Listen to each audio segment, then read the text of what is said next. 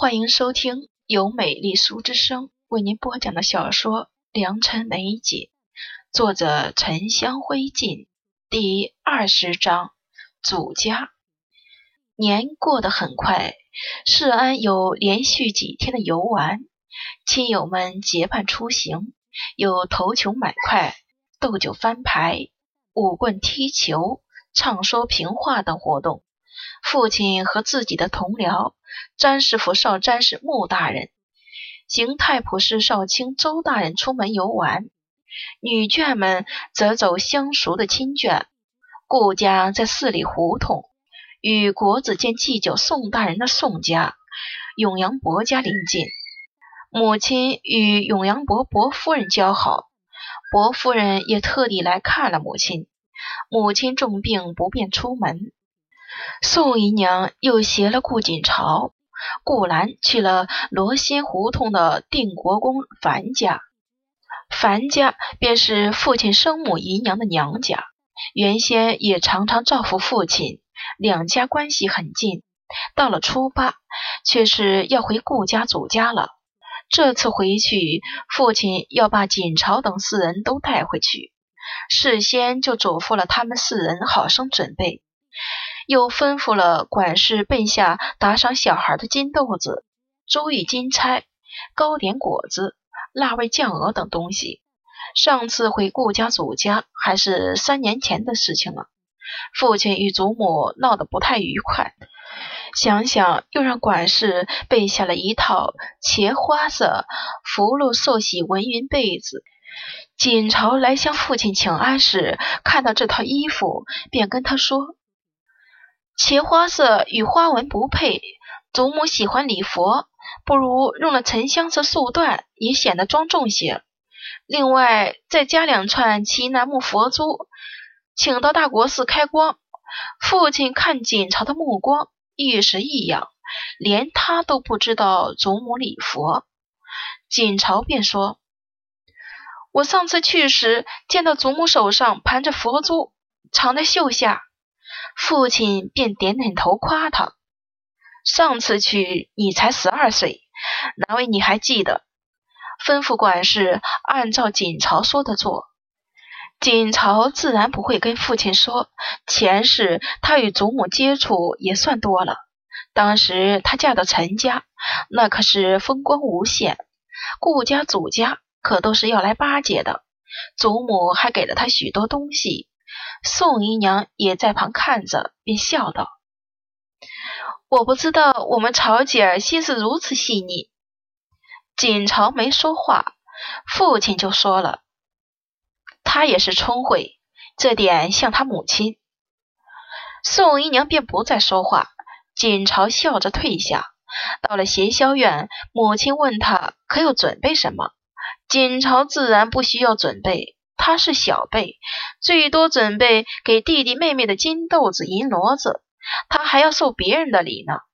母亲放心不下，他替锦朝做的金丝髻让顾兰拿了去。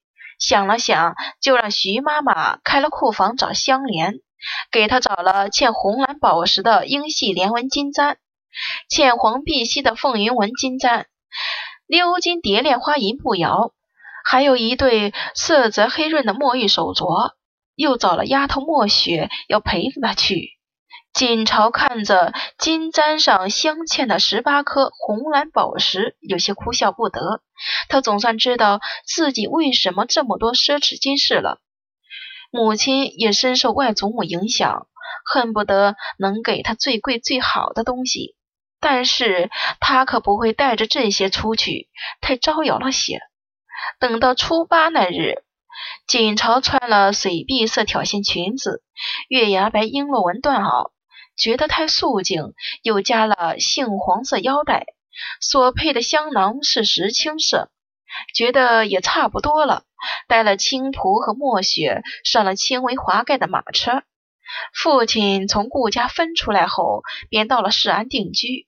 顾家、祖家。与他们同在顺天府，却不在市安，而是在天子脚下的大兴县。轻微滑盖的马车在路上行驶了一个时辰，便到，也不算太远。这也是父亲早朝时经过的路。锦朝挑开帘子看了看，都是官路，沿途百业兴旺，商铺酒家很多，这是热闹的时候。行到了闹市，更可见人流攒动，满大街的人头上都戴着闹嚷嚷，显得十分喜庆。过了闹市，便到了桃花坞，要是不转弯直走，便是皇宫了。锦朝放下了帘子，马车到了祖家的垂花门才停下来。已经有几个婆子牵着内院代步用的轻微小油车等着他们。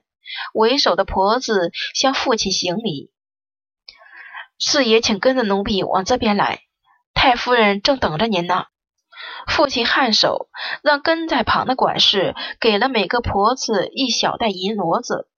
锦朝换成了小油车，又开始回忆祖家的事。父亲排行第四，上面却只有两个嫡亲兄弟，一个庶兄，因此被称为四爷。不过他记得顾家大爷和三爷都是早亡的，现在顾家当家的应该是顾二爷，时任右迁都御史。顾家世代书香，基本代代都有进士，因此荣耀了上百年。整个桃花坞也只有祖家一处宅院，父亲独出去的顾家与祖家相比是远远不如的。马车停下来，锦朝被青仆搀扶着下来。举目望去，两旁粉墙高高，青砖小道的尽头便是一座小院儿。虽然是严冬，却见修竹环绕，树树清响。门楣被海棠的枝桠挡住，却仍可见“延秀”二字。一旁布置了假山。上面层层积雪，下面的水池中却还有锦鲤游动。这地下竟然有温泉。婆子领他们一行人进门，门旁立着四个穿翠绿缠枝纹袄裙的丫头向他们行礼。过了穿堂，就到了宴席处，还没有进门，就听到一阵清脆的笑声，声音宛若黄莺出谷。祖母。您说要把这盒带骨鲍螺赏我的，可不得不作数。婆子站在门外说了声：“太夫人，四爷来了。”过了片刻，里头才传出老妇端稳的声音：“快请进来吧。”跨过巴山的百鸟巢村紫檀木嵌白玉屏风，锦朝看到临窗摆着一张堆砌罗母罗汉床。一个年约六十的老妇，穿着暗红色八吉纹格丝被子，坐在其上，头上还戴着一只莲花佛子金簪，长相慈眉善目，满面带笑。锦朝认出来了，是，这就是他祖母冯氏。锦朝几人便先向冯氏请安，冯氏又拿了见面礼分给他们四人。围着他一应坐的都是女眷，还有一个十四五的少女正拉着他的手撒娇。父亲看到便一时不快，冯氏便道：“端秀，你先领四爷家小姐姨娘等人去东次间坐着，吃些糕点休息。”独独留下了父亲，看样子是想先和父亲说些私话。锦朝看了一眼管事捧着的礼盒，心想也应该没什么问题。应诺的是一名梳了牡丹髻的夫人，穿着大红如意纹织花被子，凤眸细长，肤色细嫩，便是顾二夫人了。她带着他们到了东次间休息，又拉了宋姨娘的手说：“没见过妹妹，应该就是太常寺少卿的嫡女吧？”没说她是姨娘，看样子都是人精。宋姨娘便笑道：“正是，我若是没猜错，您便是二夫人吧？果然生得漂亮端庄。也为您介绍一下，这是我们四爷的嫡长女曹姐儿。”听他说到自己，锦朝向二夫人行了礼。二夫人看着他，却颇为讶异的样子，不过很快就恢复笑容。给了他一个锦盒，宋姨娘又道：“这是二女兰姐儿，二夫人看兰姐儿却很亲切，赞了几句，也给了礼。顾兰在长辈面前都是讨喜的。锦朝暗自思忖，这功夫别人倒是学不来。介绍了顾惜和顾一，二夫人也给他们介绍了自己的嫡长女顾锦华。她已经出嫁几年了，这是回来省亲的。按照顾家的规矩，嫡长女的名字都是随了行地谱的，因为名字里都有个锦字。顾锦华看顾锦朝就比兰姐亲切，拉着她说话，又亲热的给了她一对白玉纹的耳环。